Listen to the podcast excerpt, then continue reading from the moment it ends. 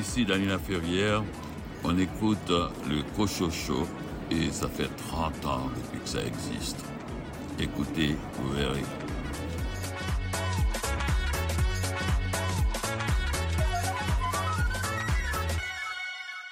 Ici René Cochot, bienvenue à votre rendez-vous littéraire. Merci de faire de cette émission votre source d'inspiration pour vos prochaines lectures. Au sommet de l'émission, une entrevue avec Michel Plummer concernant son livre À nos filles paru aux éditions Marchand de Feuilles. Félix Morin, c'est un retour dans le temps que tu nous proposes. Euh, je vais vous parler d'un livre qui est absolument pas récent, qui va vous parler tout de même, c'est-à-dire Noce d'Albert Camus, paru chez Gallimard. Florence Aubé, quel roman as-tu lu? Cette semaine, je vous parle du roman Le jour où le karma s'en est mêlé d'Andréane Chevrier. Stéphane Ledien, quel roman noir a attiré ton attention? Il s'agit euh, du roman japonais euh, Les sept divinités du bonheur de Keigo Higashino et c'est paru chez Actes Sud dans la collection Actes Noir. Également au programme, la poésie de Jacques Audet et les nouveautés littéraires chez Boréal et l'évêque éditeur. Bienvenue au Cocho Show. Ma vie d'avant, je la quitte, c'est pas grave, non. Pas le temps, ça va vite sur la page, wow. Tous mes souvenirs, je les oublierai pas, non. Mais je fonce droit pleine vitesse. Ma vie d'avant, je la quitte, c'est pas grave, non. Pas le temps, ça va vite, sur la page, wow. Tous mes souvenirs, je les oublierai pas, non. Mais je fonce droit pleine. Mon petit aurait dû faire gaffe, t'en arraches. Maintenant t'es défoncé tous les jours, ça devient grave. T'es sur du mal, ça arrive de temps en temps maintenant. Ça t'arrive tout le temps, je crois que c'est le moment.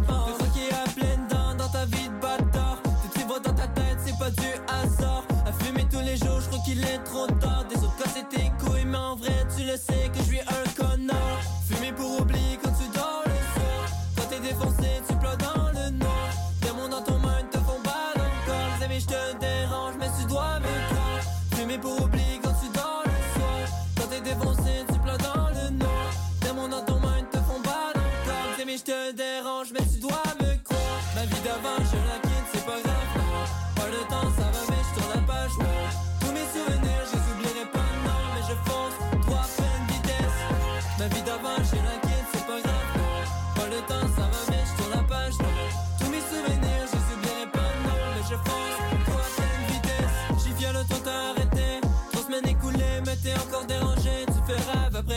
les plus bizarres. Tu espères qu'il ne soit pas vraiment ni toi. En lançant ton nouveau son, fait des très bonnes stats. Pas meilleur que ta chanson qui parle de passe. Devenant high sur les étoiles, mais t'es trop malade. Dis-moi quand tu en passes, c'est banal, mais c'est bad, ça fait des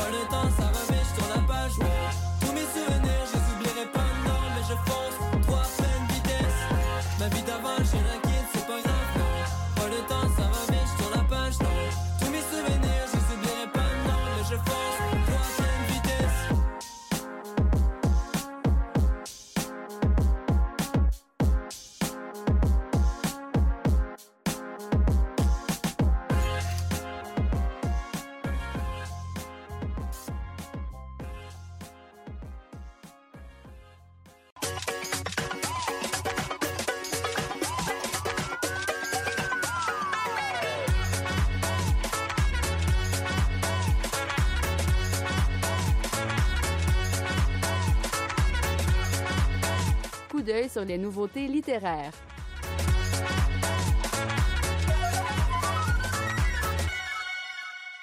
Les blessures d'amitié peuvent faire encore plus mal que les blessures d'amour. C'est ce qu'aborde Sarah Dignard dans son recueil de poésie intitulé Ghosté. Jean Bernier des éditions du Boréal nous parle de ce recueil. C'est dans notre collection Brise-Glace, qui est une collection de poésie qui s'adresse aux adolescents. Très jolie collection qui fonctionne bien, qui est très bien reçue. Sarah Dignard est poète. Euh, elle écrit des recueils adultes. Ce, recueil, a été écrit avec les adolescents en tête, mais je vous assure que tout le monde peut le lire. À cause de la très, très grande qualité du texte, bien sûr, mais également parce que c'est une thématique nouvelle et importante. C'est que notre époque où les euh, liens sociaux se passent beaucoup à travers toutes ces technologies de communication, réseaux sociaux, etc., etc., il y a ce moment où on reste en réponse de quelqu'un ou notre personne qui était notre ami, parce qu'on dit, bon, les amours, ça peut être transitoire, mais l'amitié, c'est solide comme le roc. C'est ce qui dure malgré tout. Mais c'est pas vrai. Il y a des chagrins d'amitié comme il y a des chagrins d'amour Et dans ce cas-là, c'est une jeune femme, une adolescente, dont la meilleure amie cesse de lui écrire ou de répondre à ses messages. Donc, qu'est-ce qu'on fait devant ce silence? Qu'est-ce qu'on fait devant ce vide?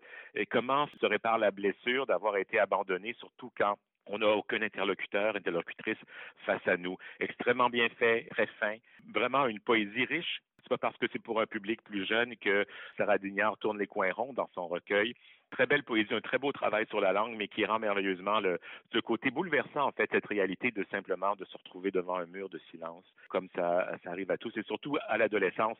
Je crois qu'on est encore beaucoup plus fragile et beaucoup plus sensible devant ce type de refus ou de fin de non-recevoir de notre affection. Donc, c'est un livre important, je crois. C'était Jean Bernier des éditions du Boréal qui parlait du recueil de poésie de Sarah Dignard intitulé Ghosté. Bonjour, ici Félix Morin. Je vais vous parler aujourd'hui d'un très vieux livre d'Albert Camus qui s'appelle Nos, mais restez à l'écoute parce que ça va être très intéressant.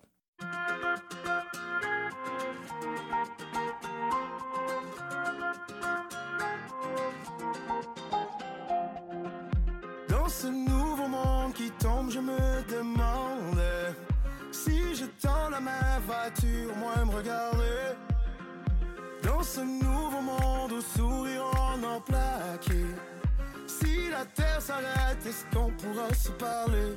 Oh maman, sommes-nous de taille? Ou sommes-nous le bétail? Oh maman, un feu de paille condamné. Oh maman, la peur m'assaille Compas du samouraï. Oh maman, malgré les failles Je ne peux laisser tomber. Si je l'oublie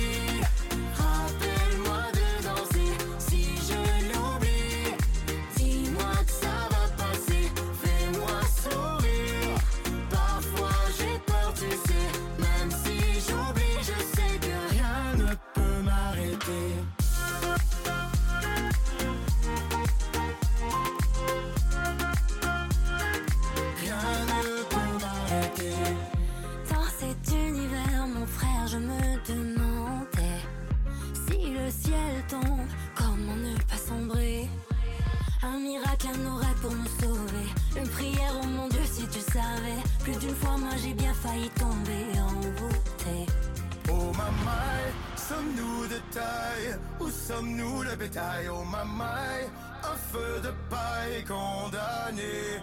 Oh maman, la peur m'assaille. Compas du samouraï. Oh maman, malgré les failles Je ne peux laisser tomber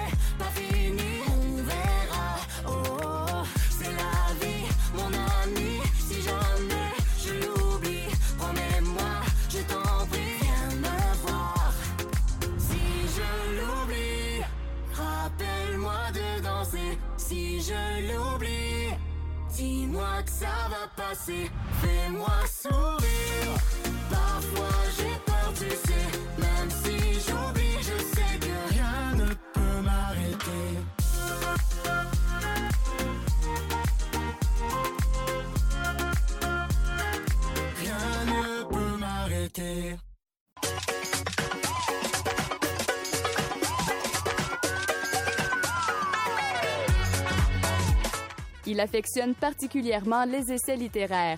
Félix Morin.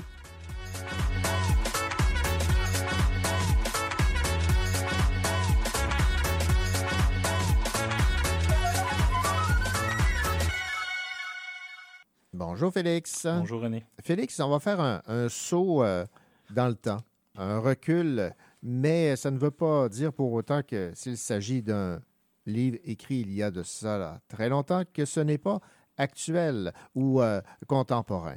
On parle ici du livre Noces de Albert Camus. Et si je ne m'abuse, ça a été écrit euh, dans les années 30. Oui, tout à fait. Ça a été écrit dans les années 30 et ça a été réédité dix ans avant sa mort, mais il était déjà au fait de sa gloire, donc euh, qui a été édité chez Gallimard euh, quelques années avant le Nobel. Donc, justement, quand il y avait une plus grande célébrité avec l'étranger et tout, ce vieux livre publié en Ouais, ouais, Algérie méritait d'être réédité tout d'un coup pour être diffusé à un plus large public, mais à cause de ça, c'est un peu tombé entre deux chaises. OK, bon. L'étranger, c'est son œuvre la, la plus connue. Tout à fait. On pourra peut-être situer ou nous rappeler qui est Albert Camus dans un premier temps? Oui, mais en fait, euh, Albert Camus a un peu tous les titres et c'est à cause de ça qu'on a de la misère même à le classer. Ouais. Donc, euh, il est philosophe, romancier, dramaturge, journaliste. Euh, il y avait même une blague qui disait, je pense, qu'il était trop journaliste pour les dramaturges, trop dramaturge pour les romanciers, trop romancier pour les philosophes et trop philosophe pour les journalistes. Donc, c'était vraiment ce qui fait en sorte que Camus a, a pratiqué beaucoup de styles Ouais. différents. En plus, on pourrait même euh, rajouter que depuis sa mort, on a accès à ses carnets et à sa correspondance Ouais. qui sont vraiment aussi très très bien écrits, très très euh, intéressants. Quelqu'un qui, ce qui est un touche-à-tout de la littérature, ce qui les rend un peu euh, inclassables pour moi. Bon, et évidemment, prix Nobel de littérature en 1957. Oui. Et on a parlé de l'étranger, mais il y a La peste également, là, qui est une de ses œuvres phares. Et le mythe de Sisyphe, qui, comme on, Oui. on va parler un peu dans la chronique. Donc, euh, quand même des, des livres forts qui, qui ont mené justement à cette logique-là de lui donner le Nobel à un moment donné. là. Bon, maintenant, tu as dit que ce livre est celui que tu voudrais offrir à tout le monde et tu l'as lu après un livre dont tu nous as parlé en 2022, Ce qui meurt en nous de Mathieu euh, Bellil. Alors, Ben, fa- faites-moi le lien. Ben oui, c'est c'est ce qui meurt en nous. Parce que justement, le, le livre de Mathieu Bellil finit avec un chapitre qui s'appelle Un peu de lumière. Ah, Et justement, et moi, il faut, faut le dire, moi, je- nombreux sont les personnes dans mon entourage qui pensent que mon philosophe préféré, c'est Michel Foucault. Et je pense qu'ils n'ont pas tort de penser ça parce qu'il faudrait que j'en parle un peu moins.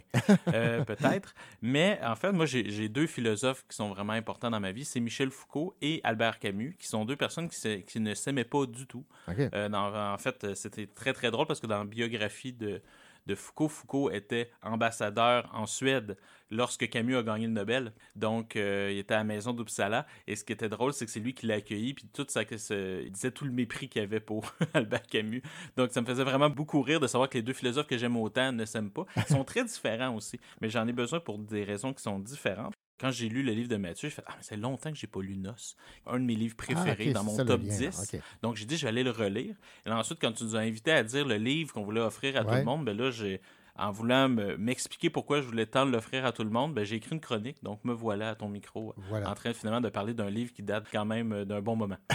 Alors, bon, évidemment, les gens vont dire, mais pourquoi revenir sur un livre écrit il y a euh, si longtemps? Quelles sont ses, ses qualités, outre la, la lu- la lumière là, qui euh, jaillit de, de cette lecture? Ben, Parce que pour moi, c'est pas le premier livre de Camus, c'est son second, mais c'est surtout le livre qui règle l'entièreté de l'œuvre. Puis moi, ça a été une clé de lecture dans l'œuvre de Camus. Je vais essayer de m'expliquer pourquoi. Premièrement, c'est un livre qui m'a profondément euh, bouleversé dans ma vie. Et aussi, comme je t'ai dit, qui m'a posé un problème de compréhension parce que comme j'ai commencé par ce livre-là, comme lecture, disons, post-cégep, là, Ouais. dans le sens qu'au cégep, on m'a appris Camus, mais on m'a appris euh, justement l'absurde, on m'a appris la révolte, mais là, ensuite, je suis comme, mais c'est quoi ce livre-là euh, lumineux, alors qu'on me parle toujours de deux affects qui peuvent être un peu plus négatifs, Ouais. du moins dans le sens commun.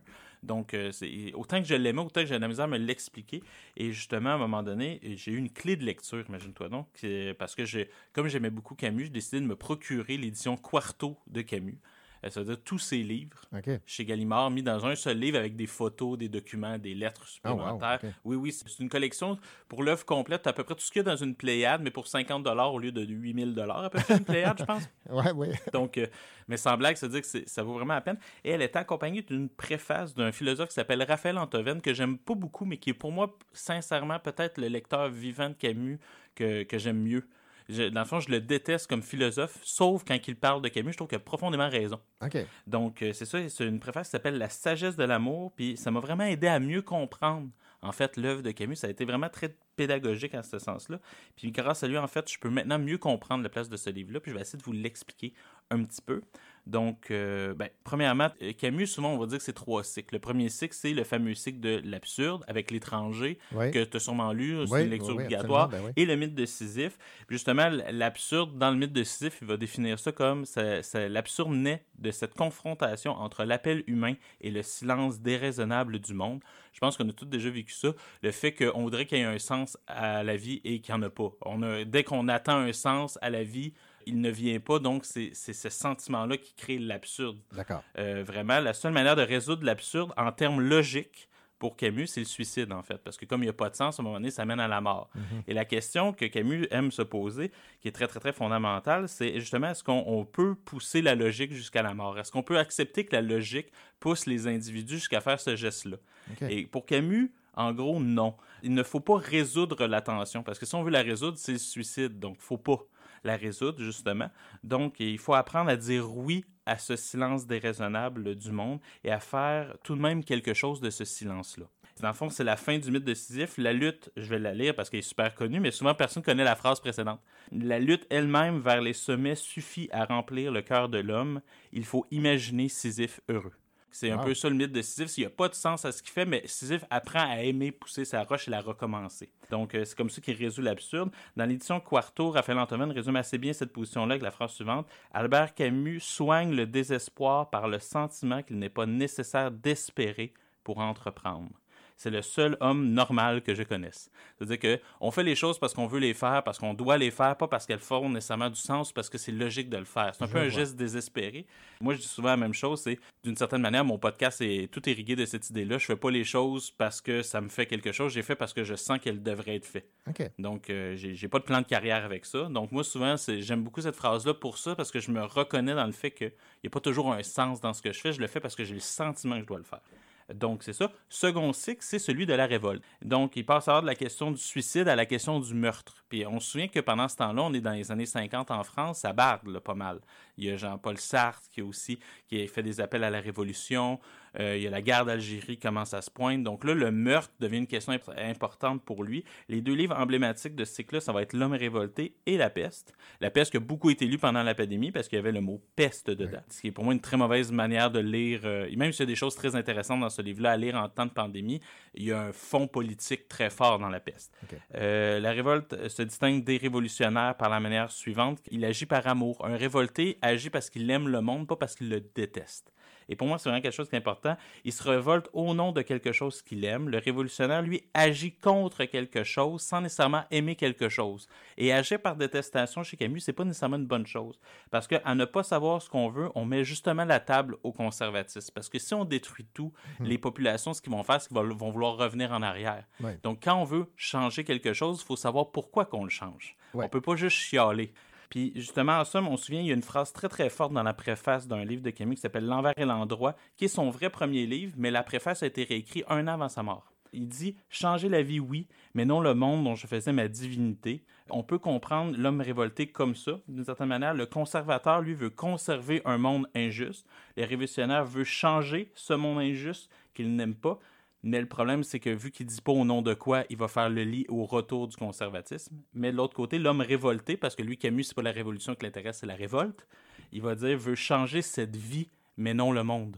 C'est-à-dire qu'un ré- un révolté, ça veut changer la vie, ça veut changer les conditions de vie, mais ça veut pas changer l'entièreté du monde. Et il veut changer la vie au nom de quelque chose. C'est-à-dire qu'il y a un projet derrière ça. Ouais, intéressant. pour moi, c'est vraiment, vraiment important parce que justement, on pourrait carrément faire une chronique complète sur la révolte chez Camus, juste parce que souvent, je trouve que dans le monde contemporain, on chiale beaucoup, mais au nom de quoi? Ouais. Puis je pense a plusieurs mouvements de l'écologie au véganisme jusqu'aux luttes féministes, jusque même, puis même si je te dirais que c'est ce qu'on peut, même chez les conspirationnistes, qu'on peut leur reprocher le plus, c'est- tu chiales, mais au nom de quoi? Qu'est-ce que tu veux à la place? Et je pense que c'est c'est ce qui manque justement dans nos conversations euh, démocratiques, c'est toujours de dire au nom de quoi qu'on se bat.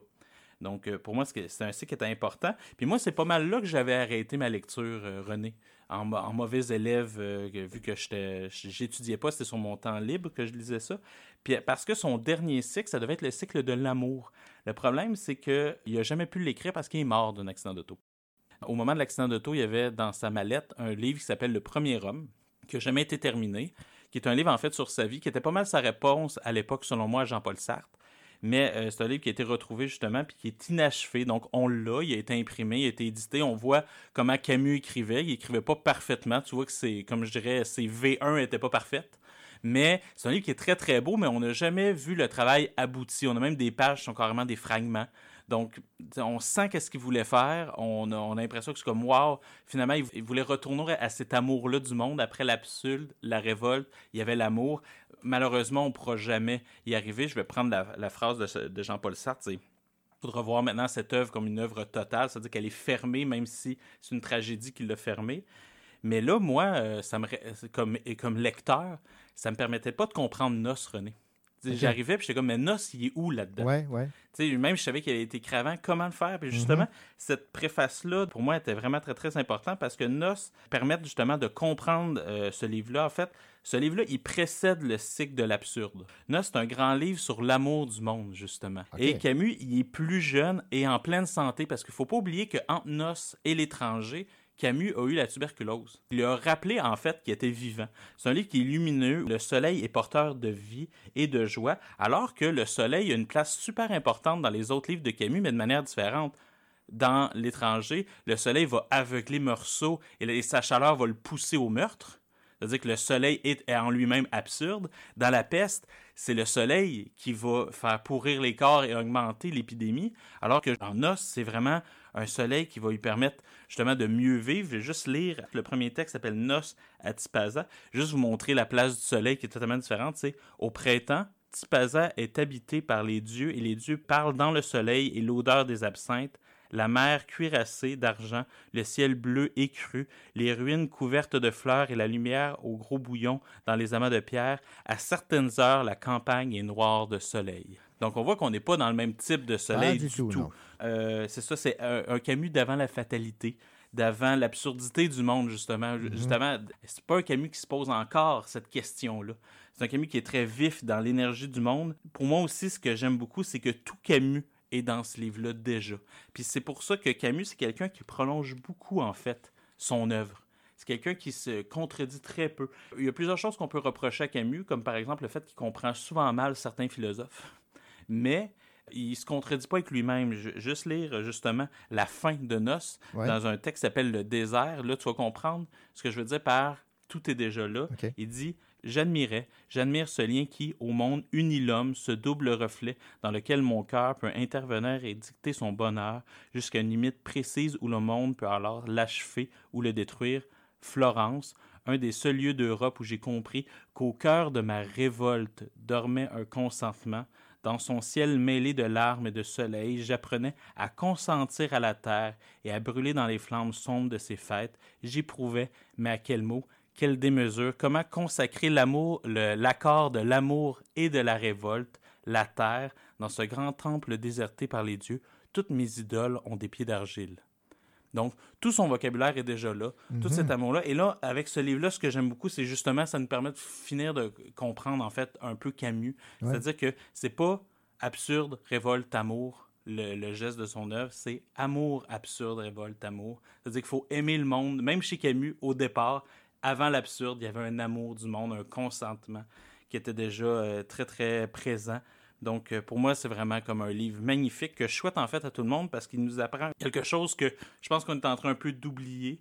C'est-à-dire qu'il faut vivre, dans le fond, avec toutes les possibilités de notre corps et d'essayer d'en témoigner de tout cœur. Moi, je pense que dans ces temps sombres, il faut jamais oublier euh, ce sentiment important qui est la joie. Ben, avec une telle conclusion, je me dois de lire ce livre.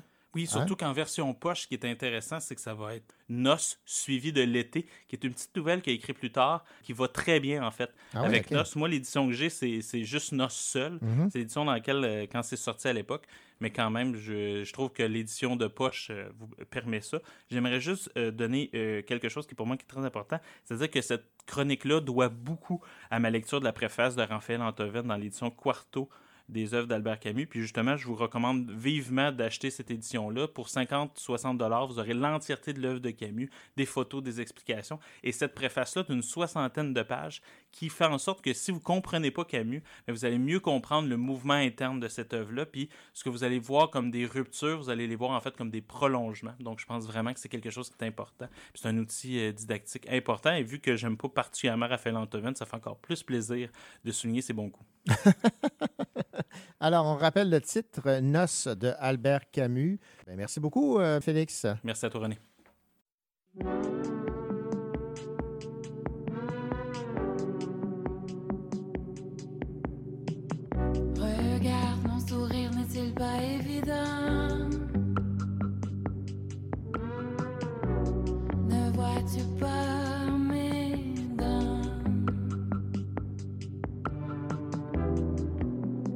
rejoignent presque mes oreilles.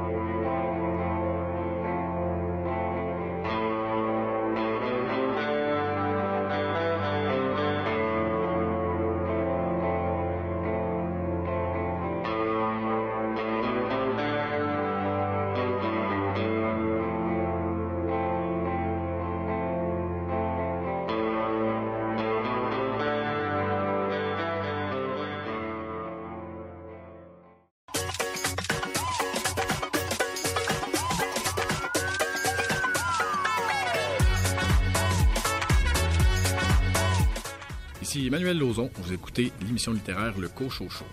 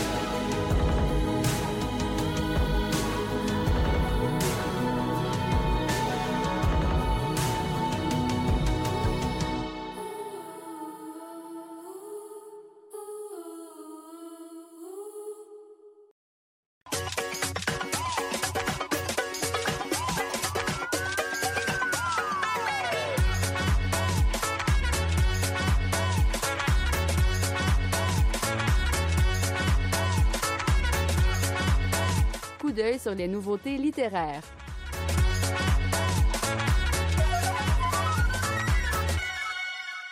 Après L'homme est un lion que je n'ai su faire rugir chez Hamac, Pierre-Luc Gagné revient avec Le Jardin de la Morte dans un récit autobiographique dont nous parle Anne Pérouse, directrice littéraire. C'est un texte qui propose une écriture très dense, étonnante, fragmentaire. Le narrateur est un jeune homme qui cherche à exprimer sa fureur de vivre, son désir de vivre, sa fascination de la mort et son dégoût de l'enfance.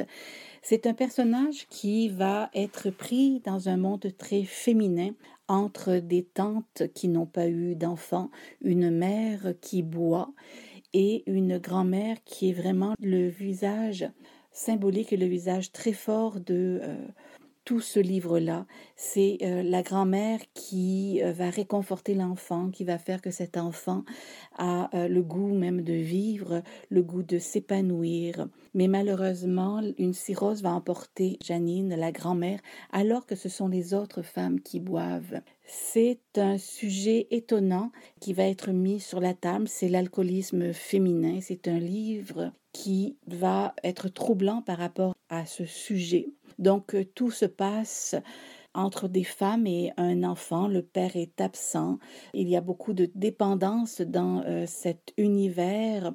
Alors la seule possibilité pour ce garçon de se sauver de ce marasme féminin, c'est euh, l'art, ce sont les arts, parce que dans ce livre, on retrouve beaucoup de liens avec le cinéma et avec la musique. D'ailleurs, le jeune garçon est souvent abandonné par les femmes au club vidéo, et là, il passe une heure, deux heures à regarder les, cassettes vidéo, à choisir toutes sortes de films. Donc, on a un lien qui est vraiment très, très beau avec le cinéma et qui fait que euh, ce garçon euh, semble s'épanouir, même si on voit très bien qu'il grandit plus vite que sûrement la majorité des enfants. Évidemment, on trouve un clin d'œil à l'œuvre cinématographique de Bernard Hémon avec euh, La femme qui boit. Donc le livre le jardin de la morte, le jardin qui est euh, celui de la grand-mère et la morte qui est la mort euh, malheureuse de Janine, la grand-mère. Le jardin de la morte est écrit avec beaucoup de poésie.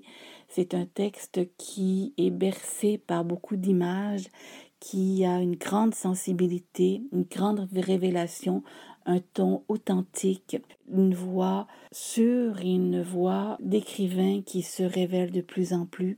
Pierre-Luc Gagné est un formidable écrivain. On se laisse bercer par ses mots, par la tonalité, par la force et par la profondeur du propos. C'est un livre qui est succulent, c'est un très beau livre. C'était Anne Pérouge, la directrice littéraire chez Hamac, qui parlait du livre de Pierre-Luc Gagné, Le Jardin de la Morte. Bonjour, ici Florence Aubé. Dans quelques instants, je vous parle du roman Le jour où le karma s'en est mêlé d'Andréane Chevrier.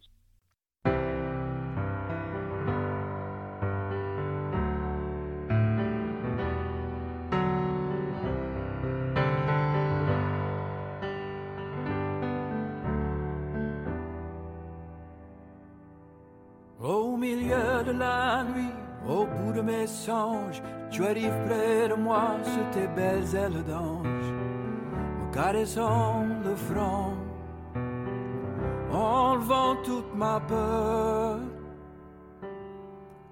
Tes yeux bleus de gris, ton regard la douceur, qui calme la tempête, la tempête de mon cœur, qui efface mes sanglots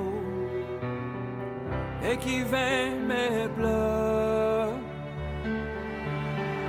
On va danser, danser serré sous les rayons de la pleine lune de janvier. Un pas de deux, d'une valse à deux temps, danse le ciel de notre exaltation.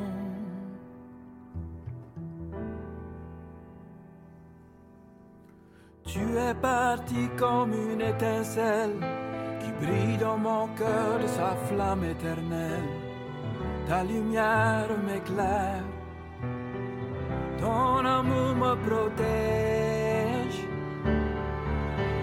On va danser, danser serré sous les rayons de la pleine lune de janvier.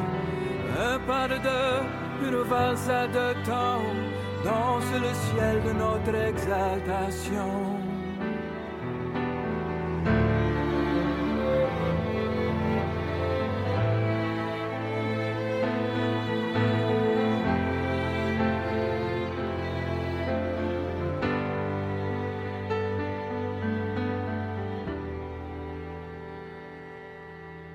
Les fleurs du printemps arrivent sur les champs, les pétales fragiles que tu aimais tant. Je te garderai dans mon cœur pour toujours. On va danser, danser serré sous les rayons de la pleine lune de janvier. Un pas de deux, une valse à deux temps, danse le ciel de notre exaltation. On va danser, danser serré sous les rayons de la pleine lune de janvier. Un pas de deux, une valse à deux temps, danse le ciel de notre exaltation.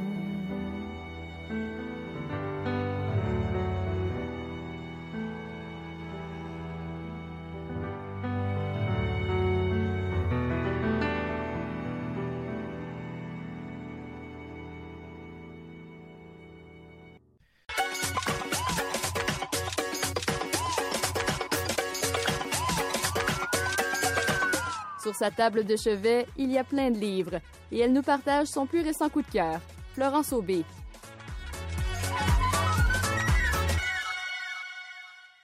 S'il y a quelques petites choses que j'ai comprises sur les lois de l'univers, c'est qu'il n'existe aucun mode d'emploi pour devenir une adulte et qu'un appartement vient aussi avec une robinetterie qui coule et des planchers croches.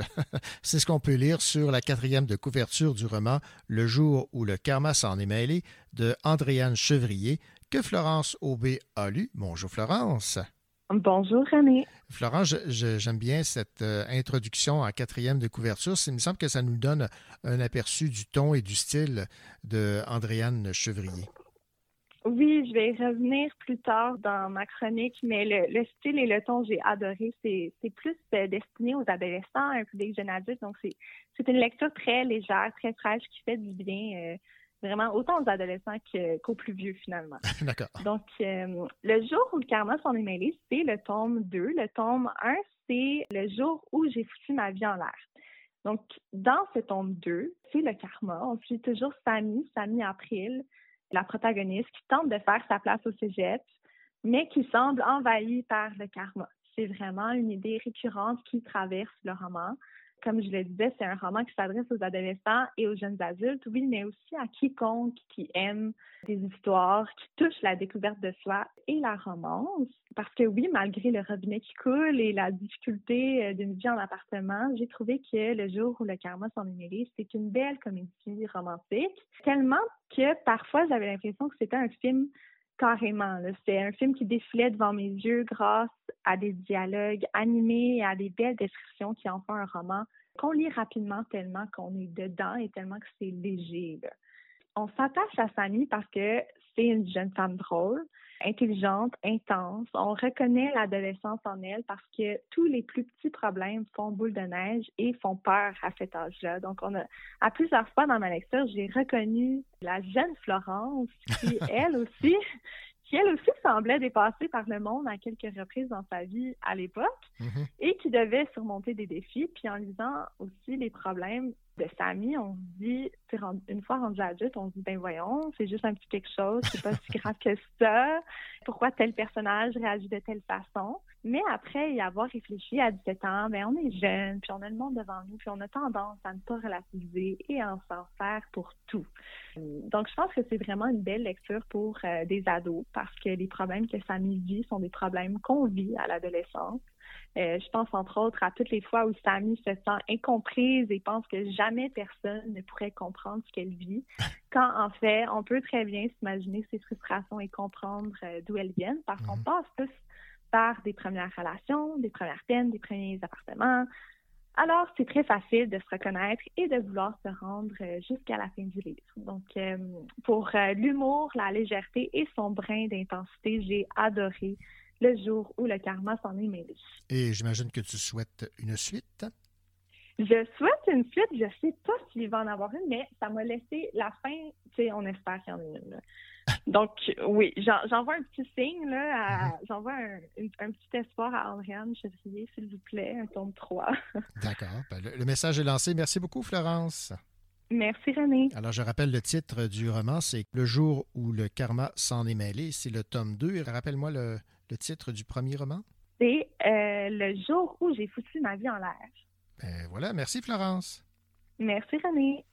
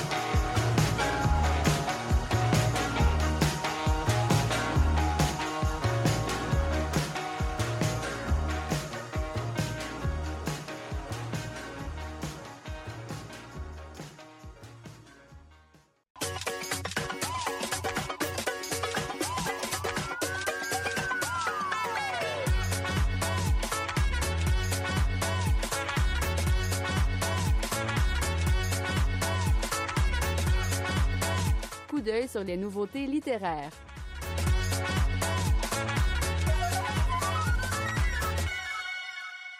Lise Fontaine signe chez l'évêque éditeur une étude littéraire intitulée Par-delà la cité, espace sauvage dans le roman québécois du nouveau siècle. Christiane Lahaye, directrice littéraire chez l'évêque éditeur, nous en parle. Dans cette étude, il est question de la représentation des espaces sauvages. Autrement dit, on a déjà eu, nous, au Québec, euh, une littérature du terroir et c'est comme si là, elle revenait nous parler d'un nouveau terroir, mais très différent. C'est-à-dire que ce sont des personnages qui, pour toutes sortes de raisons, font une espèce de retour à la nature, donc, mais retournent dans des espaces sauvages, euh, le plus souvent la forêt, pour une quête d'identité ou retrouver un sens à leur vie. C'est parfois des textes euh, très violents, d'autres fois des textes très tendres, mais elle étudie euh, une douzaine de romans comme ça autour de cette question de l'espace sauvage en tant que lieu de redéfinition de l'identité. C'est très bien fait, c'est très bien documenté et en même temps, c'est savant mais très abordable. Chez l'évêque, on publie des, des études, des essais qui peuvent être lus par, je pense, des gens qui s'intéressent à la littérature en général, parce qu'on maintient toujours euh, ce que j'appellerais l'appareil théorique. On maintient ça à un minimum.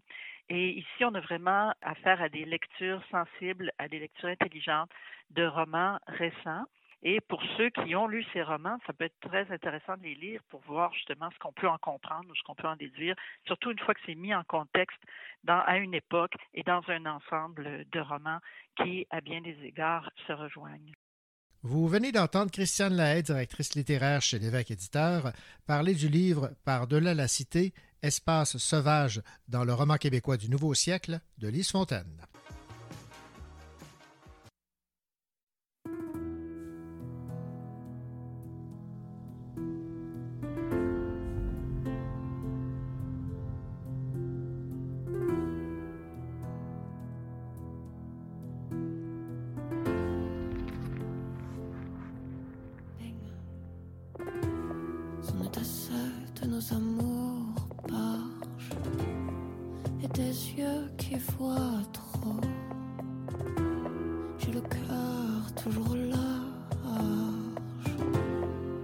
Toujours c'est trop. Et moi qui ai peur de tout,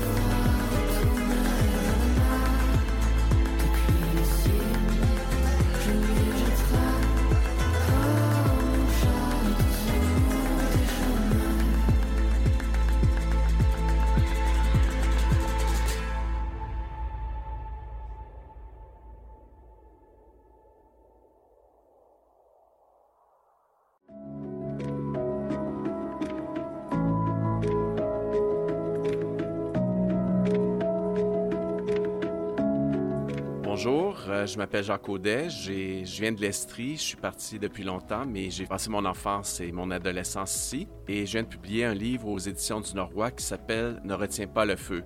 Donc, c'est une image qui lance sur deux pistes. Ne pas retenir le feu, c'est le laisser mourir, mais aussi le laisser s'embraser et devenir plus gros. Je vais vous lire quelques poèmes.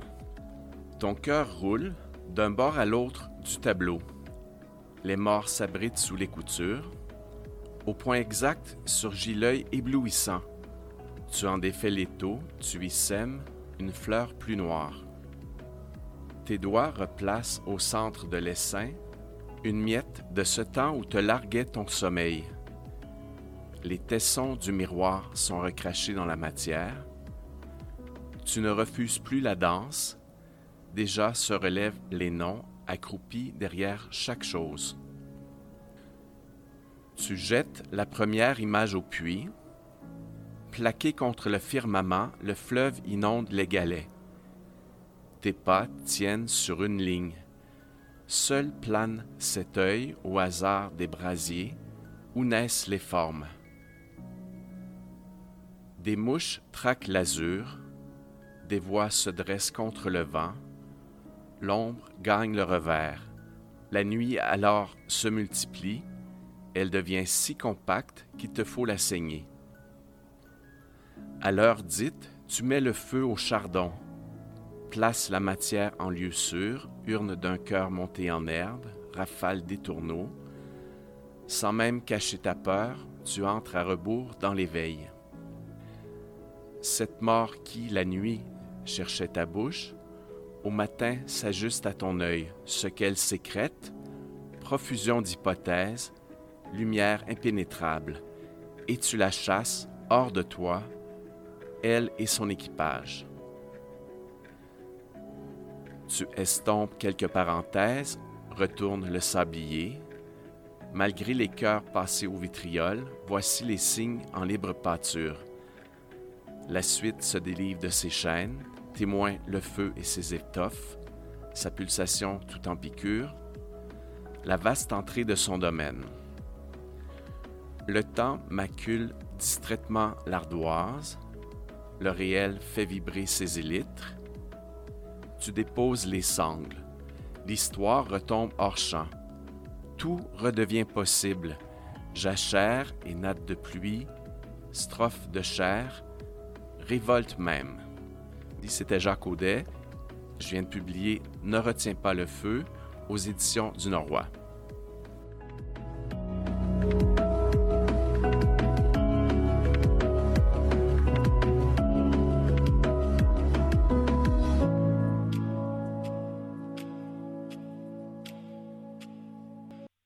Mathieu Dubé. Dans quelques instants, je vous parle du recueil La femme meurt en juillet de la poète Mélanie Béliveau.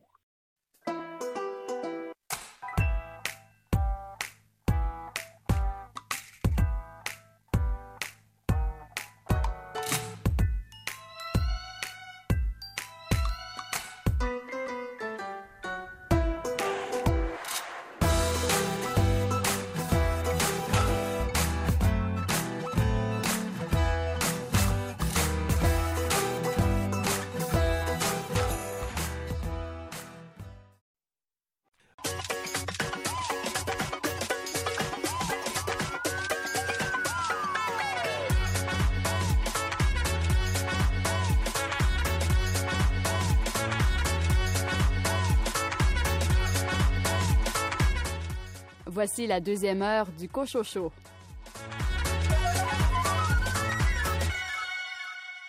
Au sommaire de cette deuxième partie d'émission, une entrevue avec Michel Plummer concernant son livre À nos filles, paru aux éditions Marchand de Feuilles. Et Stéphane Ledien, que nous suggères-tu comme lecture de roman noir? Il s'agit euh, du roman japonais euh, Les sept divinités du bonheur de Keigo Higashino et c'est paru chez Actes Sud dans la collection Actes Noir. Et Jean Bernier des éditions du Boréal nous présente Pas besoin de dire adieu de Marie-Sara Bouchard. Bonne deuxième heure.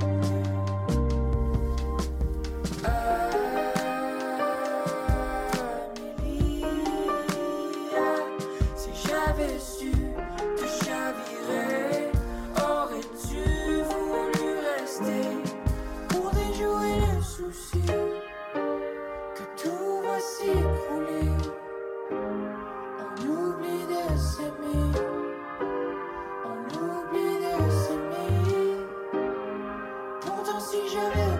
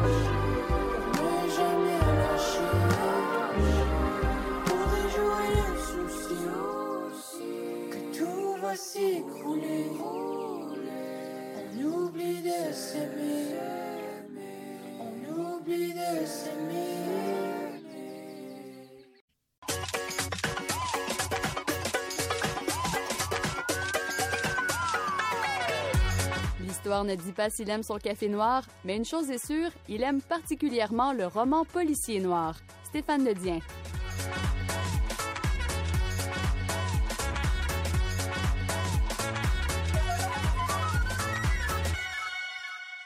Bonjour Stéphane. Bonjour René, comment ça va? Ça va très bien. Quoi? Très bien, merci. Stéphane, euh, j'ai cru comprendre qu'un jour tu aimerais visiter euh, Tokyo euh, au Japon. Est-ce que mes, mes- Oui. mes- mes- mes sources sont bonnes? Oui, les sources sont bonnes. On t'a, t'as- t'as eu de, de très bons indicateurs, euh, donc euh, j'espère que tu les avais payés assez cher quand même pour qu'ils te révèlent une information comme celle-là. Ah, ça, Tokyo, euh, j'ai- Ouais. toujours, euh, bah, j'ai toujours rêvé. Quand on dit comme ça, c'est, un peu cliché, mais Tokyo et le Japon en général est une des, des destinations. euh, que j'ai sur ma, ma liste de souhaits.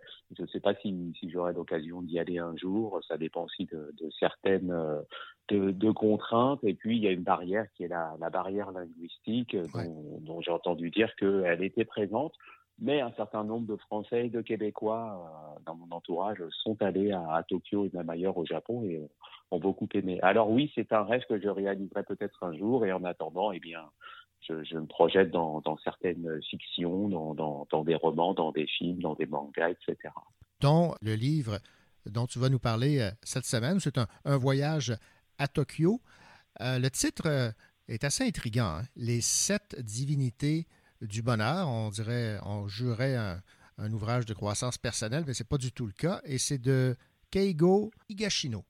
Oui, Alors effectivement, les sept divinités du bonheur, euh, après les quatre accords Toltec, on a les sept divinités du bonheur, et aussi les neuf façons de réussir votre vie, Voilà. les, euh, les dix manières de devenir millionnaire, mais euh, je, je rassure tout de suite notre auditoire, effectivement pas de croissance personnelle, encore que par des chemins détournés peut-être, ni de de- de- d'idées de, de spiritualité euh, ou quoi que ce soit.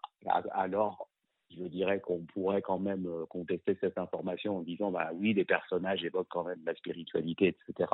Mais en tout cas, on est bien dans un roman noir. C'est un roman qui est publié chez Actes Sud dans la collection Actes Noir. Actes Noir, qui est une collection qui se distingue parce qu'elle euh, elle a publié, elle publie beaucoup de romans euh, noirs étrangers, autres qu'anglo-saxons.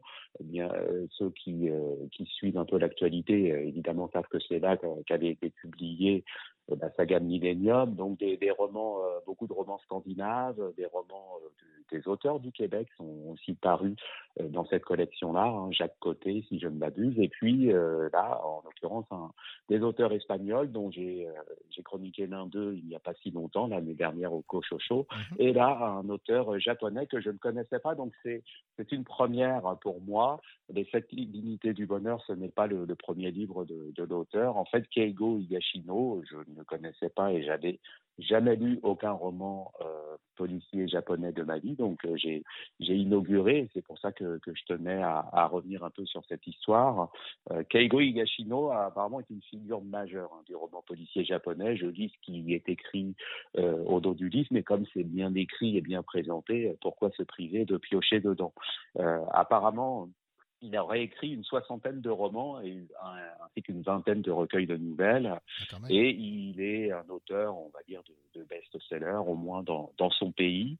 Euh, il y a euh, beaucoup de, de ses ouvrages qui auraient été portés euh, à l'écran ou peut-être non, qui ont remporté un certain nombre de prix. Je ne sais pas s'ils ont été adaptés en, en film, mais il a eu aussi de, de prix international de, de cognac euh, en 2010 pour La maison où je suis mort autrefois. C'est un des titres qui aurait retenu l'attention de la critique en France ou dans la francophonie avec le, le prix Polar à, Cognac. Alors les sept divinités du bonheur, c'est son dixième roman et euh, on y retrouve euh, un personnage de, policier, un, un limier, hein, j'aime bien employer ce terme, mais c'est souvent ce qui se passe, un limier qui travaille pour un commissariat. Euh, ce n'est pas le seul personnage avec lequel on va on va faire euh, connaissance. En fait, euh, oui, c'est un personnage qui était déjà apparu dans d'autres romans, mais comme je l'ai dit tout à l'heure, moi, c'est le premier roman de cet auteur que je lis, et j'ai eu aucun mal à m'adapter ou à faire connaissance avec le personnage. C'est-à-dire que il est fait deux mentions dans le roman. On mentionne à deux reprises un peu des, affaires précédentes que le policier aurait résolues, mais ça n'empêche euh, pas de, prendre de, de prendre le train en marche et puis de, de commencer à suivre les aventures de, de ce personnage, de suivre ses enquêtes à partir de ce roman-ci. Donc, il n'est pas nécessaire d'avoir lu les précédents pour entrer de plein pied dans l'histoire et dans l'histoire aussi personnelle de, ce personnage. Donc, ce, personnage s'appelle l'inspecteur Kaga, en fait, et puis il est euh, au commissariat de Nihonbashi, qui est un, quartier bien connu euh, à Tokyo. Euh, apparemment, il a été muté depuis peu dans ce commissariat, mais nous, au moment où on prend l'histoire et où on ouvre ce livre, il, est déjà dans ce commissariat. Mais ce n'est pas le seul personnage. Il y a un, autre personnage qui est euh, son cousin et qui lui appartient à, une unité euh, d'élite de, la police de Tokyo, qui est plus jeune que lui et qui, euh, en somme, l'un est plus âgé et a plus d'expérience que l'autre. Donc c'est Kaga, hein, notre héros, et l'autre appartient à une police un peu plus, euh, un peu mieux entre guillemets euh, considérée, ou comme s'il était son son supérieur hiérarchique. Mais ils travaillent ensemble et ils travaillent sur la résolution euh, d'un meurtre euh, dont euh, le, suspect n'est pas forcément celui qu'on croit, ou en tout cas un meurtre qui, qui va vite être classé, mais on va se rendre compte que les, apparences sont trompeuses. Alors, dit comme ça, évidemment, vous allez me dire, mais Stéphane, des histoires comme ça, il y en a des, centaines de milliers dans, l'ensemble du roman policier, oui. Et là, l'intérêt, c'est d'avoir affaire à bah, une enquête euh, un petit peu exotique parce qu'en tout cas, euh, ça nous sort de, de l'univers typiquement occidental. Et puis aussi parce que, euh, bah, je peux vous le dire, euh, tout au long de ces euh, 300 pages, il n'y a pas de, il a pas de bagarre, il n'y a pas d'altercation en tant que telle, pas de, pas de réplique assassine. On a plutôt affaire à des policiers qui aiment deviser, qui aiment théoriser, qui euh, vont d'un café à un autre, à un restaurant à un autre, qui fréquentent aussi quelques temples euh, shintoïstes. En fait, euh, ils, font un parcours des divinités shinto, donc les, sept divinités, pour retracer un peu les, derniers jours et les derniers moments, les dernières volontés, on pourrait dire, d'une personne qui a été assassinée et qui était un, un directeur d'usine. Et donc, le, le, le point de départ du livre, c'est le pont de, de Nihonbashi. Et si je me suis encore à la dernière de couverture, et c'est dit dans le roman, c'est dans le quartier des affaires de Tokyo. C'est un, un point de départ, en fait, de toutes les routes du, du Japon. C'est quelque chose d'historique. C'est l'endroit aussi où on nous dit encore, où débarquer ceux qui veulent prendre pied, euh, où débarquent ceux qui veulent prendre pied dans la mégapole.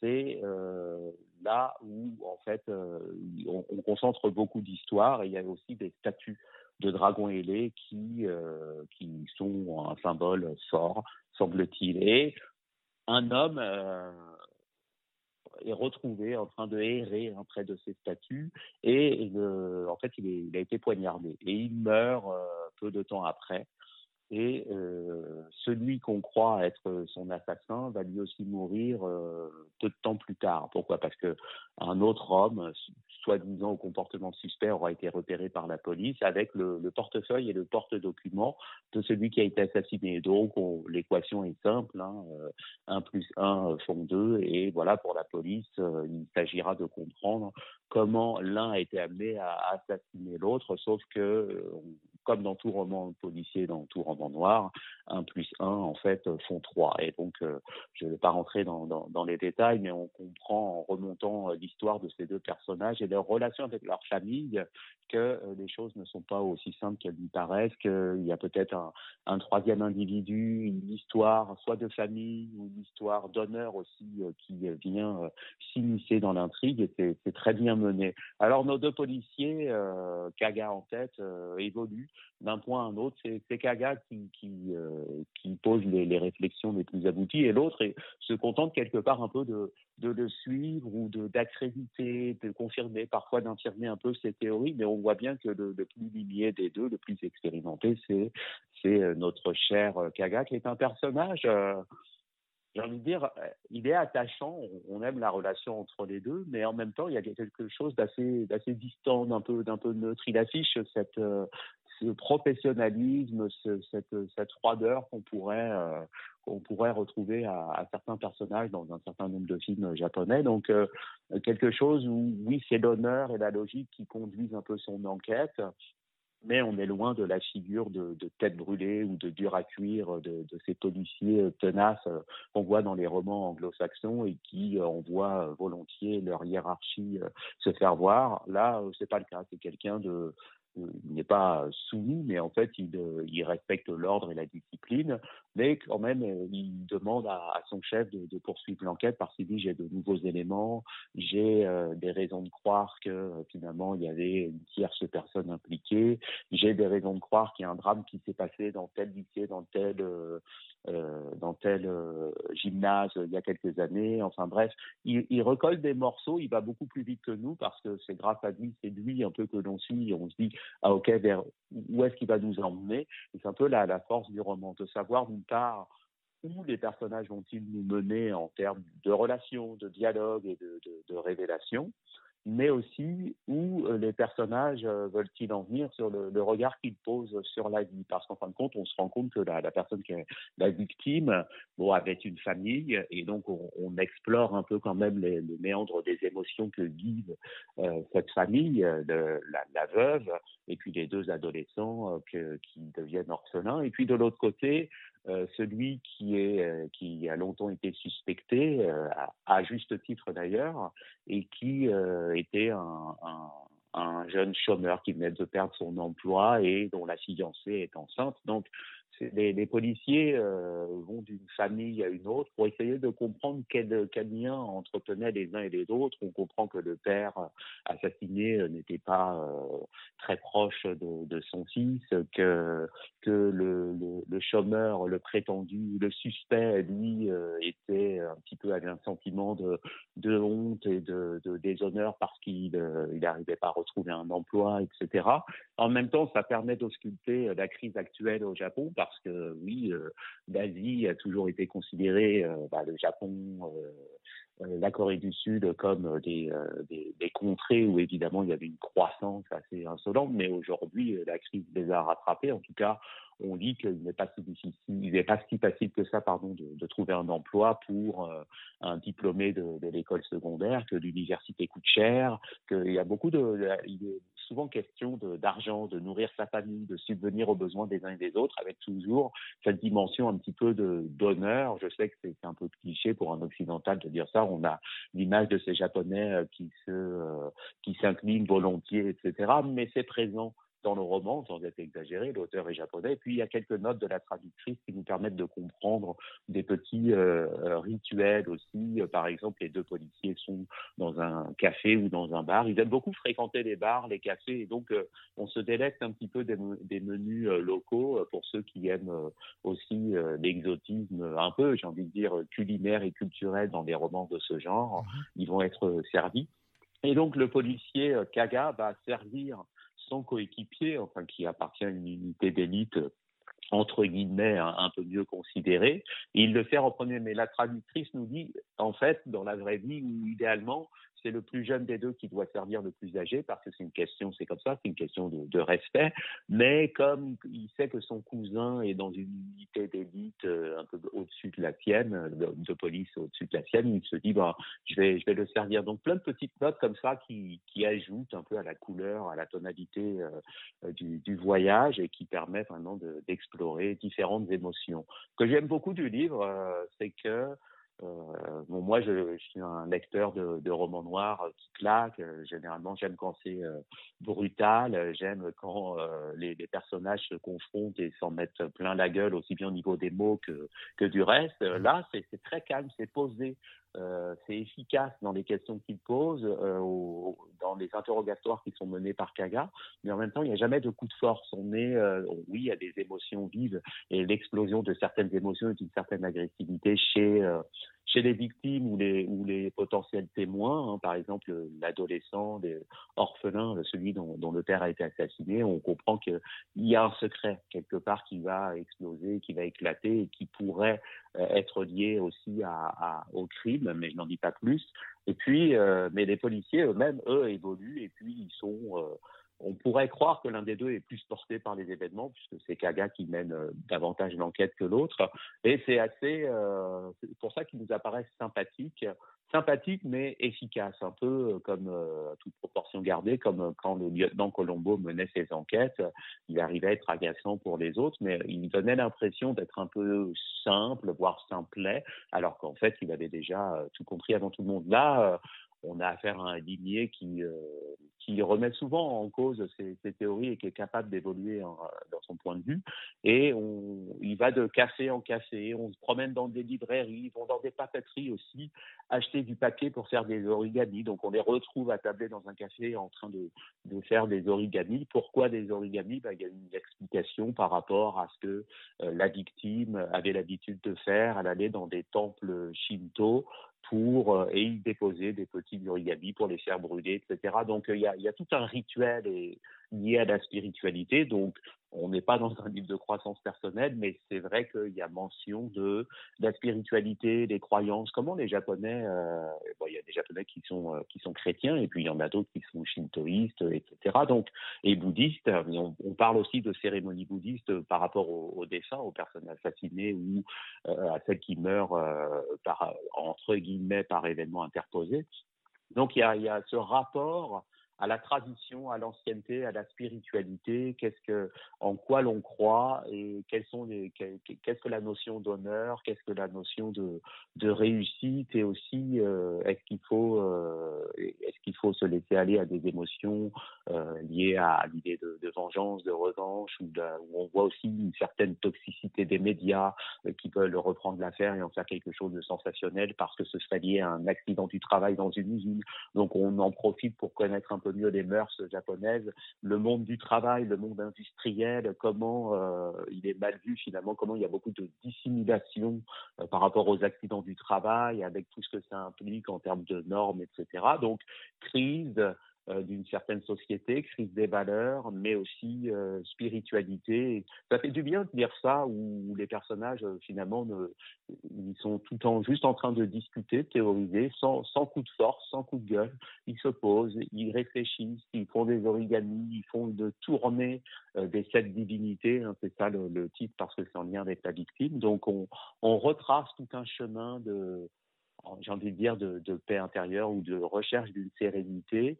Et puis, euh, l'intrigue, elle est très bien menée, au sens où, euh, oui, il s'agit parfois de, réfléchir à la couleur du papier employé pour faire des origamis, pour trouver une nouvelle piste, mais ça n'est pas du tout tiré par les cheveux, ça n'est pas abracadabrantesque, on se dira, c'est c'est bien pensé, c'est crédible, c'est plausible, et en plus, ça nous fait voyager, que demander de mieux? Ben, tout ça réuni, c'est merveilleux. Alors, rappelle-nous le, titre et l'auteur, Stéphane? Alors, les sept divinités du bonheur de Keigo Higashino et c'est traduit du japonais par Sophie Ressle chez Actes Sud. Merci Stéphane. Merci.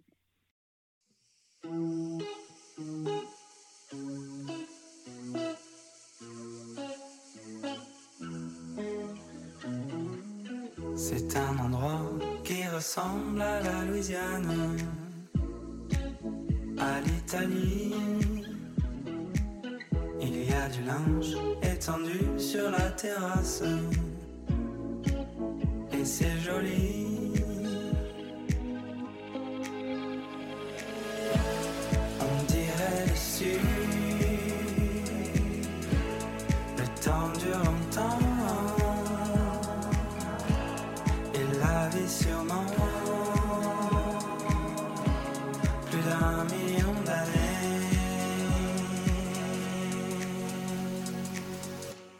Toujours en été.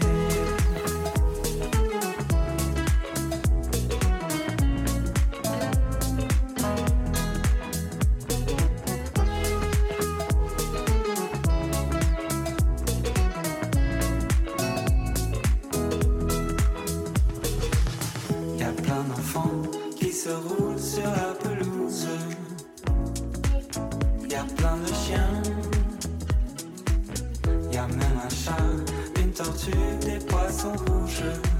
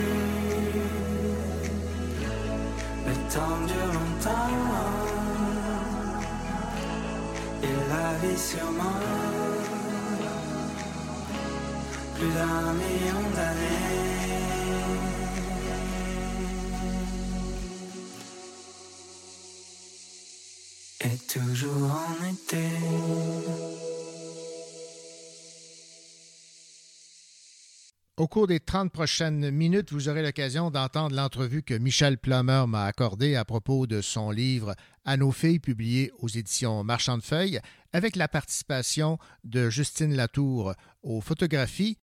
Et Jean Bernier des éditions du Boréal va nous présenter Pas besoin de dire adieu de Marie-Sara Bouchard.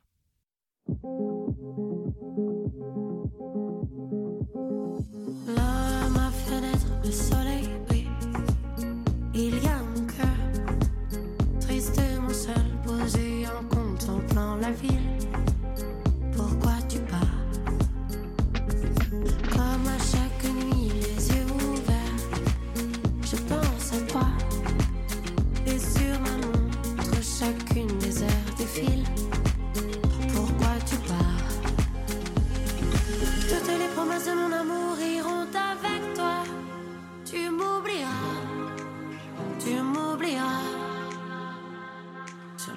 Je pleurerai en pensant à toi. Pourquoi tu pars? Pourquoi tu pars?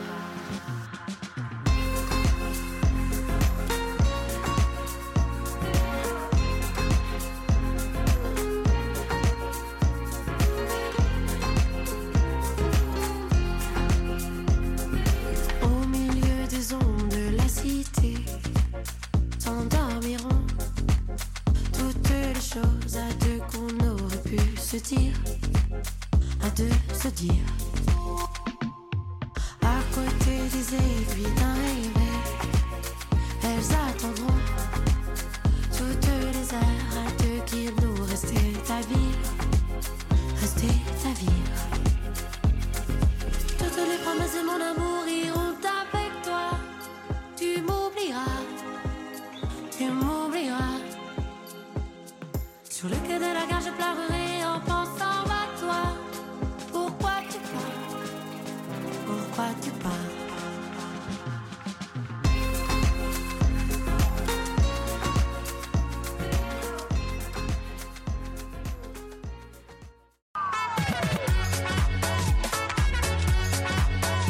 C'est Jolène Ruet, vous écoutez le Cochon.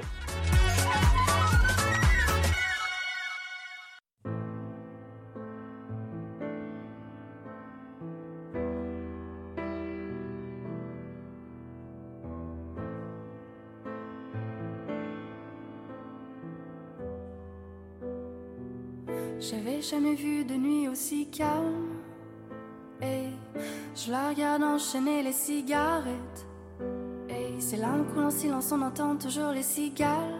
On se blesserait même avec zéro mot. Pourtant, aucun mur sur cette terre ne pourrait étouffer le cri de nos phéromones. On risque pas de tenir longtemps.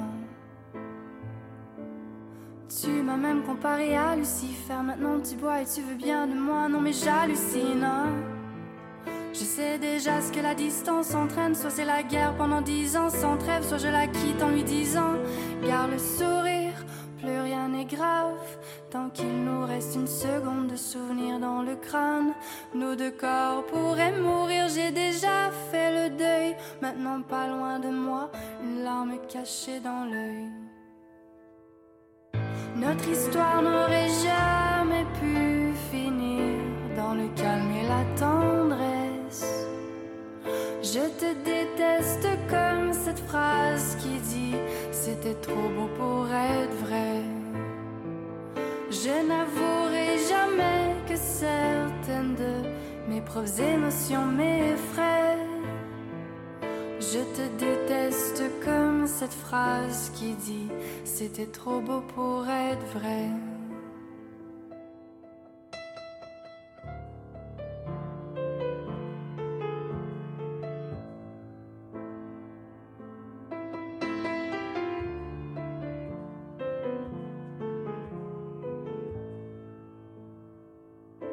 Serre-moi fort que j'oublie que c'est le chaos. Autour, c'est le chaos. Regarde-nous, le destin honte. Les yeux n'ont pas honte. J'ai tout foiré cette année, c'est toujours en chantier. Est-ce qu'on peut revenir en janvier? Son regard me traverse le corps comme une longue aiguille. On dirait bien qu'on est cuits, nous deux dans la même voiture, on fonce vers la mort. On se déteste tellement qu'on refait l'amour.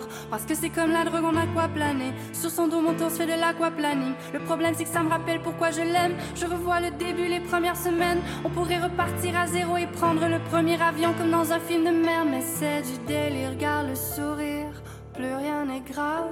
Tant qu'il nous reste une seconde de souvenir dans le crâne, nos deux corps pourraient mourir. J'ai déjà fait le deuil, maintenant pas loin de moi, une larme cachée dans l'œil. notre histoire n'aurait jamais pu finir dans le calme et la tendresse. Je te déteste comme cette phrase qui dit c'était trop beau pour être vrai. Je n'avouerai jamais que certaines de mes propres émotions m'effraient. Je te déteste comme cette phrase qui dit c'était trop beau pour être vrai.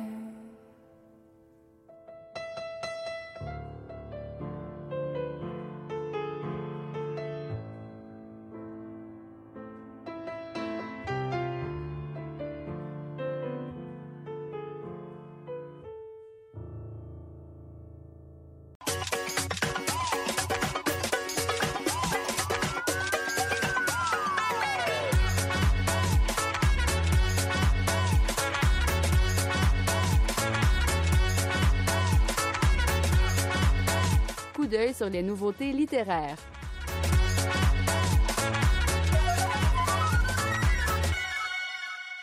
Le premier recueil de nouvelles de Marie-Sarah Bouchard révèle une écriture légère, lumineuse qui frappe chaque fois en plein cœur.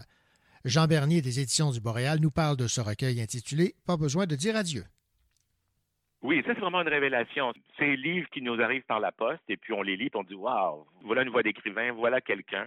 Et c'est vraiment le cas parce que Marie-Sarah Bouchard jamais publié en fait de, littérature. C'est vraiment un premier livre, un premier recueil. Elle, travaille dans la conception rédaction. Mais bon, la maîtrise de la langue est là, mais vous savez, être un écrivain, c'est plus que la maîtrise du langage. C'est aussi une façon de voir le monde. C'est d'abord, d'abord et avant tout une façon de voir le monde, être écrivain. Et dans la prose de Marie-Sarah Bouchard, il y a cette façon de voir le monde aussi. C'est extrêmement limpide, extrêmement clair. C'est des phrases courtes. Il n'y a pas de plongée dans la psychologie ou dans une espèce d'analyse un peu inutilement compliquée. C'est de saisir le moment qui va révéler une vérité sur les personnages, donc sur nous. Là. Dans chacune de ces nouvelles, il y en a une, douzaine. C'est quelqu'un qui dit, ben là, je vais pas continuer avec cette personne, je vais me retirer, je vais couper les liens, je vais éteindre mon ordinateur, je vais pas répondre à son message, je vais pas répondre à mon téléphone, pas besoin de dire adieu. C'est ça la thématique. L'image euh, vient d'une des nouvelles très, très belles où on a un trio d'étudiants en médecine, un couple euh, homme-femme avec leur ami homme. Ils ont fait toutes leurs études ensemble. Un des trois a un poste en Gaspésie, l'autre à Montréal. Donc, le trio va se séparer et celui des deux garçons qui reste seul, il doit couper les liens parce qu'on comprend euh, dans un moment où il se trahit qu'il il était toujours également en attente d'un amour qui n'est jamais venu. Mais c'est toujours les moments qui nous trahissent, les moments qui se dérobent sous nos pieds. Il y a cette femme qui est en congé de maternité, qui travaille dans un bureau d'avocat, elle, elle est extrêmement ambitieuse et puis pendant tout son congé, elle se prépare pour revenir au bureau, fait des formations, etc., pour se rendre compte que finalement, après ce, ce congé-là, elle va se retrouver comme une junior comme elle était au début. Donc, plutôt que de rentrer au bureau, ben, elle s'en va à l'aéroport, elle prend l'avion. Donc, comment ça arrive ce moment où on se dit, je fiche mon camp, je coupe les liens, je ne peux plus poursuivre cette relation ou je ne peux plus poursuivre cette ambition que j'avais.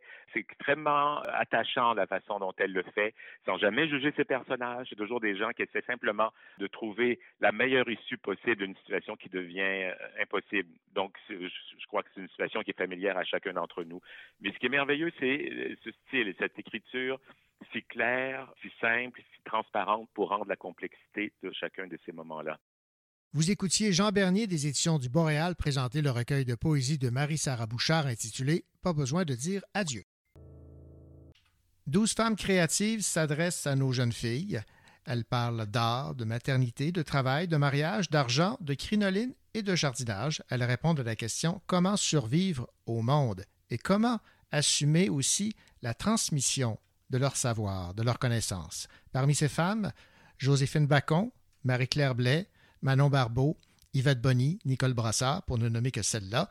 Ces témoignages se retrouvent dans un livre intitulé À nos filles, paru aux éditions Marchand de Feuilles. Il est écrit par Michel Plameur et est enrichi par les photos de Justine Latour. Bonjour, Michel Plameur. Bonjour, René. Michel, j'ai euh, plongé dans, dans, la lecture là, de ces euh, témoignages, de ces entrevues que vous avez réalisées avec ces femmes inspirantes. Dans un premier temps, j'aimerais savoir dans, quelles circonstances là, vous vous êtes prêté à, cet exercice? Comment ça s'est présenté? C'est votre idée? C'est celle de votre éditeur? En fait, c'est l'idée d'un groupe de femmes euh, amies, euh, dont Marie-Noël Blais, qui nous avait donné Vivre cent ans, publié aux éditions Marchand de Feuilles, un autre bel ouvrage que je vous recommande, là, euh, qui, qui a assez de parenté là, avec euh, ce livre-ci. Avec, c'était aussi l'idée de mon éditrice et aussi de Justine Latour, cette euh, grande photographe qui a fait beaucoup jaser d'elle à, à l'exposition de, de World Press cette année. Donc, ensemble, on s'est dit, ben, quel serait le plus grand cadeau qu'on pourrait donner à nos filles, à nos nièces, à nos fils aussi, à nos cousins, hein? Euh, parce que c'est vraiment un livre qui s'adresse à tout le monde.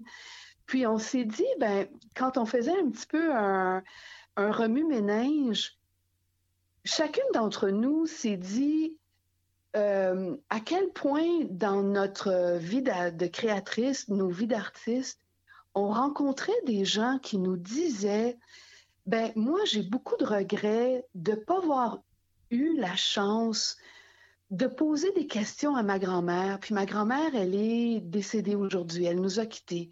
Ou ma, grand ma mère souffre d'Alzheimer, et j'aimerais j'ai tellement des questions que j'aimerais lui poser. Donc c'est pas euh, donc dans le fond on voulait offrir à qui a le goût euh, de se baigner dans l'univers de femmes qui ont bien vécu et qui ont beaucoup d'expérience, euh, on voulait offrir cette connaissance, en fait. On voulait un peu la, marteler, comme on dit, pas la marteler en ce sens de la rentrer dans la tête des gens, mais de, la coucher, de la conserver pour la postérité, finalement.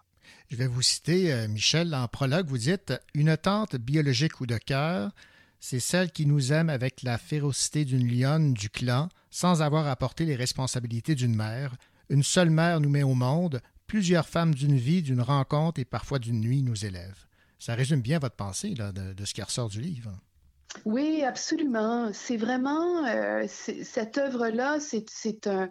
Elle est née, comme je disais tout à l'heure, d'un désir de transmettre euh, la parole des, des femmes entre les générations. Des fois, c'est une transmission qui s'en va en descendant. Et, et souvent, c'est une transmission qui s'en va en montant aussi. On apprend aussi de nos nièces et de nos filles et de nos petites filles.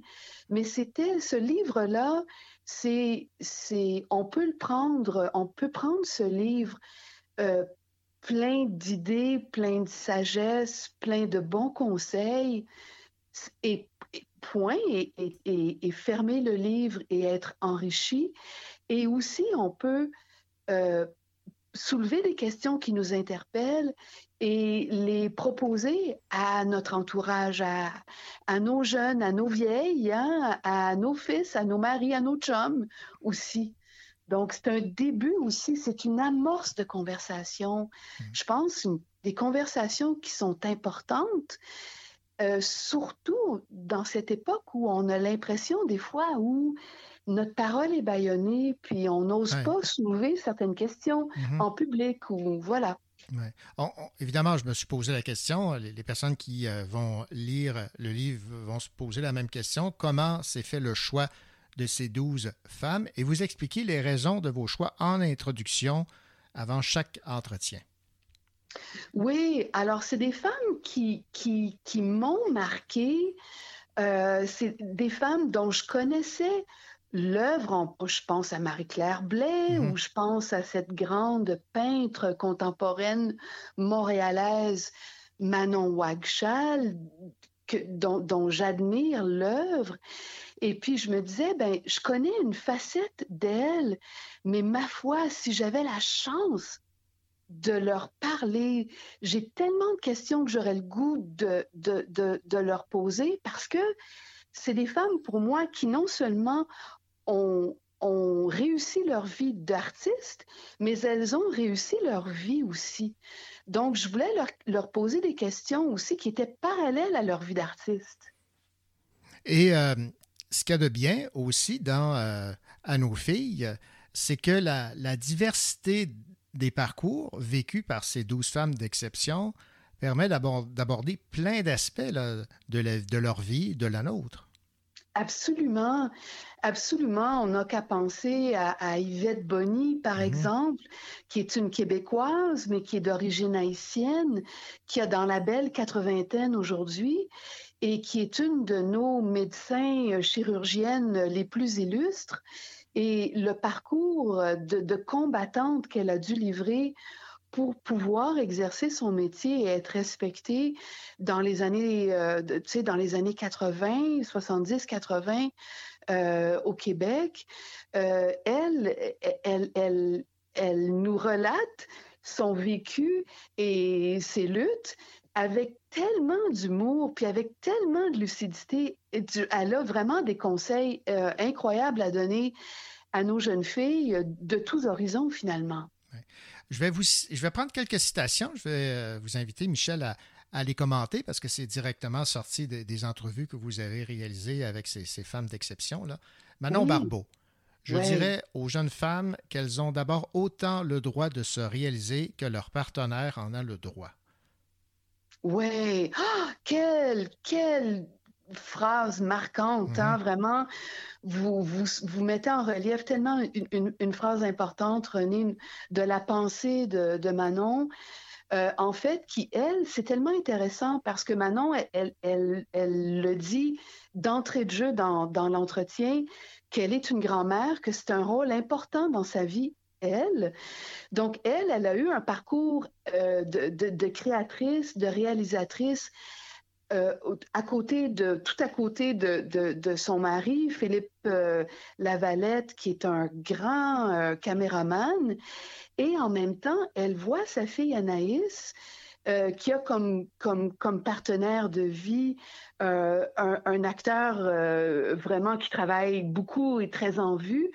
Donc, elle, elle voit à quel point c'est, ça serait facile quand on est une mère ou une grand-mère, de passer à côté aussi de ce qu'elle nomme la réalisation de soi. Et mm. elle dit qu'à chaque fois qu'on se réalise en dehors de notre rôle de mère, d'épouse, de blonde ou de grand-mère, quand on se réalise dans un rêve profond, ça nous procure un petit, un moyen ou un grand bonheur et que ces petits moyens bonheurs-là, euh, acculés les uns aux autres, font en sorte qu'on vit un grand bonheur et que finalement on a réussi notre vie.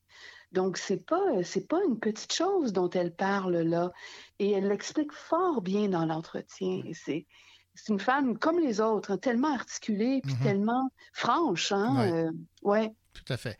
Une autre euh, citation qui euh, porte évidemment à, réflexion et à penser à, quel point c'est vrai. La bataille, c'est un peu l'histoire des femmes et c'est beaucoup l'histoire des femmes noires. Ça, c'est de Marjorie Villefranche.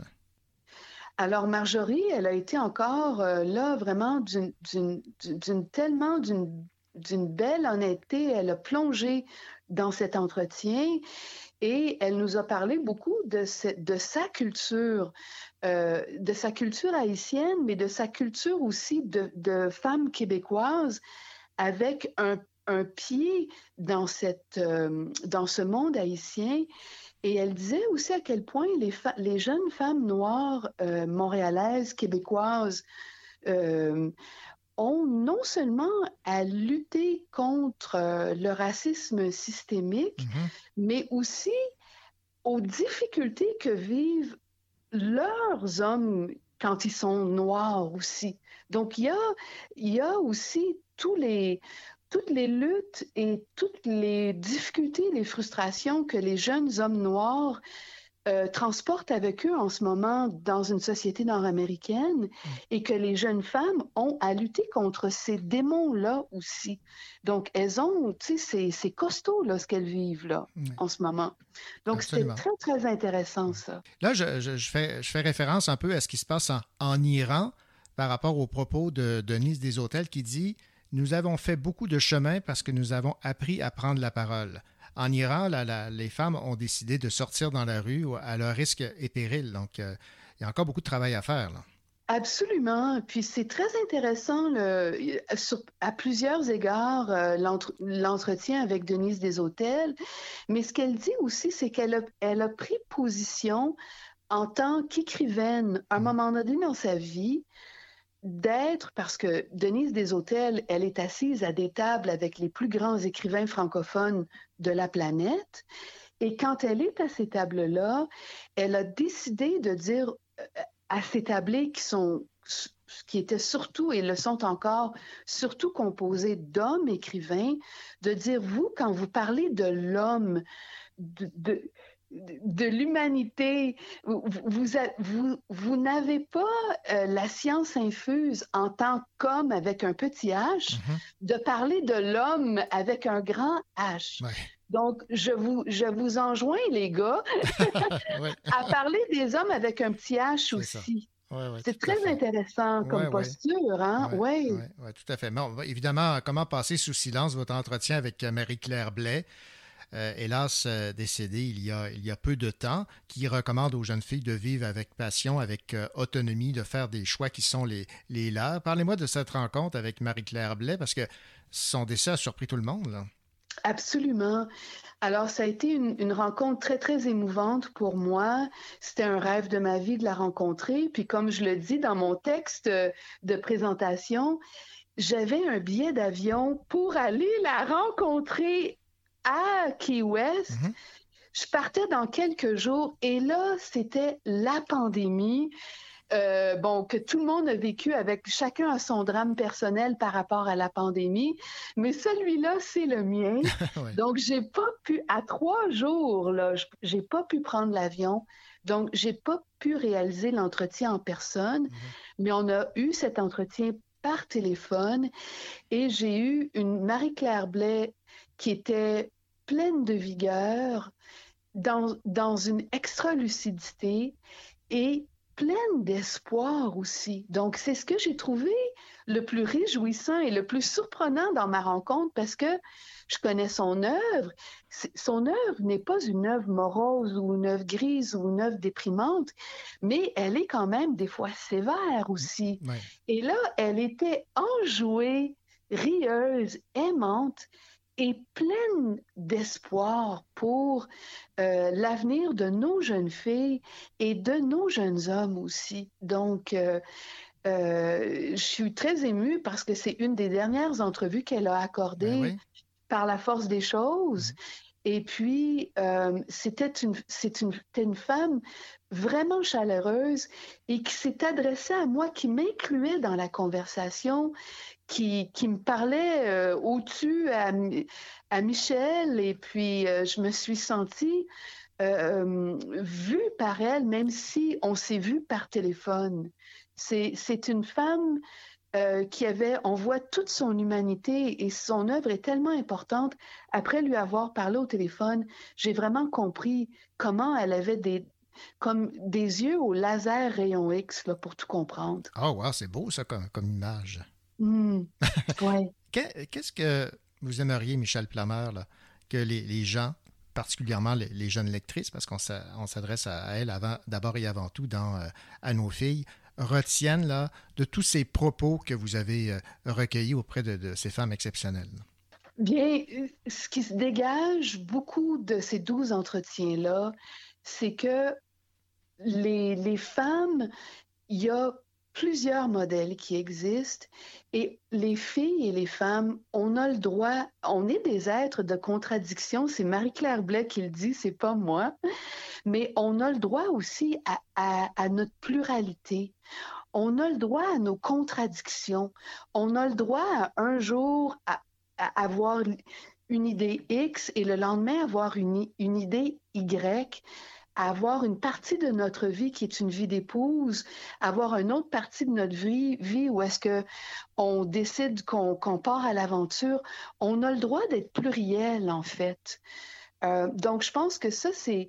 Il faut pas penser que parce que aujourd'hui, une jeune femme, euh, elle, elle est engagée dans, dans une voie qu'elle n'a pas le droit de vivre plusieurs vies, plusieurs aspects de sa vie, qu'il ne faut pas avoir peur que demain nous réserve euh, un trésor de, de découverte et d'aventure et de beauté aussi et de connexion réelle aussi.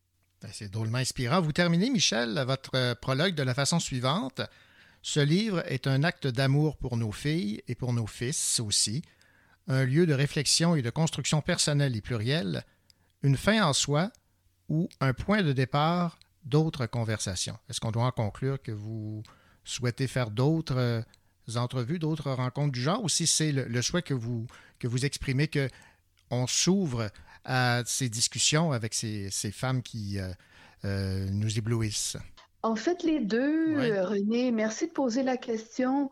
Moi, je compte, même si ma démarche, je ne sais pas s'il y aura un autre livre, mais moi, je continue ma démarche. Je veux surtout pas, et, c'est ce que j'en- j'enjoins tout le monde, en fait, à ne pas vivre avec des- le regret de ne pas avoir posé la question à quelqu'un que j'aime. Il faut être curieux de, nos voisins, de nos voisines, de nos aïeuls et de nos enfants et de nos petits-enfants aussi. N'ayons pas peur de leur poser des questions pour mieux les connaître, pour mieux nous connaître finalement. Et on va se laisser, Michel, avec cette citation de Emily euh, Dickinson, choisie par Paul Baillargeon. Vivre est si sensationnel qu'il reste peu de temps pour faire autre chose. C'est beau, ça. Ah, c'est incroyable, hein? Oui. Ça, ça- ça- ça résume tout finalement. Voilà. Paul Baillargeon, là, quelle, quelle sagesse, puis quelle intelligence, là. Vraiment. Ben, Michel Plameur, merci beaucoup. Je rappelle le titre de votre livre, À nos filles, publié aux éditions euh, Marchand de Feuilles. 12 rencontres, 12 entrevues, 12 discussions avec des femmes d'exception, avec euh, les euh, magnifiques euh, photos qui sont l'œuvre de Justine Latour. Merci beaucoup. Merci René, merci infiniment. C'est avec cette entrevue que je viens de réaliser avec Michel Plummer que se termine cette autre édition de votre émission littéraire. Ici René Cochot, j'espère que l'émission vous a plu, qu'elle vous a inspiré pour euh, quelques lectures. On se retrouve la semaine prochaine. Évidemment, je vous souhaite la plus belle des semaines et aussi de belles lectures.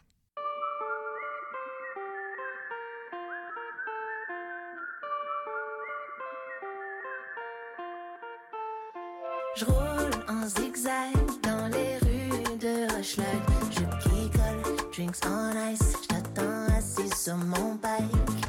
Dès que je te vois, plus un stress on my mind. Pluie d'été, ciel qui crie. Je colle les papiers pour le vibe. Faut le croire pour le voir, sors ton feu dans le noir. Pas besoin de parler, c'est juste bon de se croiser. I'm a